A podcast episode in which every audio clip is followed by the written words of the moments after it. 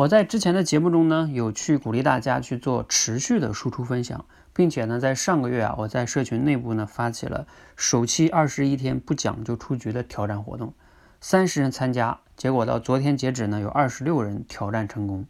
其实，在持续输出这件事上啊，有三大难题。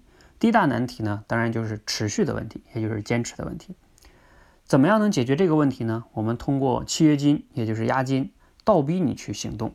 也就是我之前讲的，要通过以毒攻毒的方式去解决坚持的问题，同时呢，再结合我们的及时专业的点点评跟反馈，让你能发现你的亮点跟改进的方向。这样的话呢，就更容易去持续下去。就像我们玩游戏也是能坚持，也是因为有及时反馈。那解决了持续的问题啊，还有两大难题，也就是我们在即将开启的第二期挑战中呢要解决的问题。这两大难题是什么呢？啊，就像我们做饭的时候啊，有两大难题。第一个呢，就是你没有食材，所谓的巧妇难为无米之炊，没有什么饭菜合适的蔬菜，你说你怎么做吧？啊，第二个呢，就是没有厨艺啊，你有很多的食材在那里，但是呢，你不知道怎么做，你同样发愁，可能最终的结果啊，就是点外卖了或者吃泡面。那我们在持续输出的过程中呢，也有两大难题，跟做饭一样，一个呢，就是你要没有素材。第二个呢，就是你有了素材，但是你不知道对素材怎么样加工处理才能分享出去，也就是没厨艺嘛，啊，类似的。那怎么样来解决呢？关于没有素材哈，我们呢在这一期接下来的升级中呢，会给大家精选素材，让大家共同的去创作呃参考。并且呢，你也可以在每周结束的时候呢，去参考教练的分享。这样的话呢，多维碰撞，同样一个素材，你就会发现不同人想到的角度、主题、想到的例子完全不一样，你就能获得更多维度的成长。那当当然了，你也可以选择自己的素材哈，因为那样的话呢，你更熟悉、更擅长。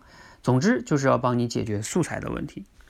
解决完素材的问题呢，还有一个更重要的就是加工，也就是你对素材的处理能力。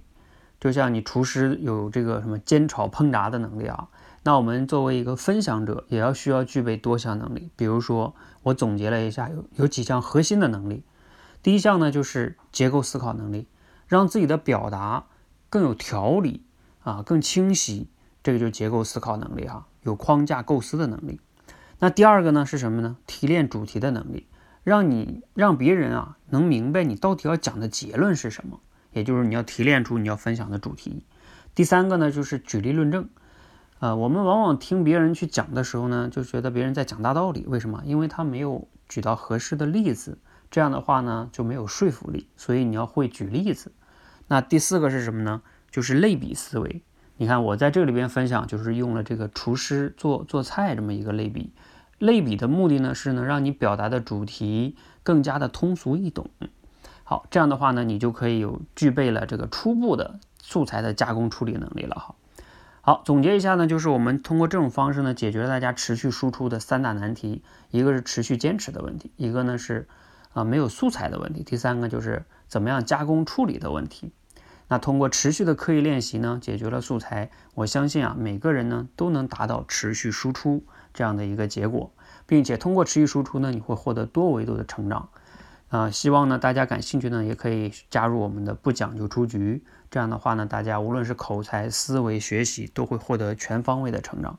好，我们第二期二十一天不讲究出局的活动，欢迎你的参加。同时呢，啊，听完这期节目，你如果还有什么疑问或者是感想和收获，可以在节目下方留言给我，谢谢。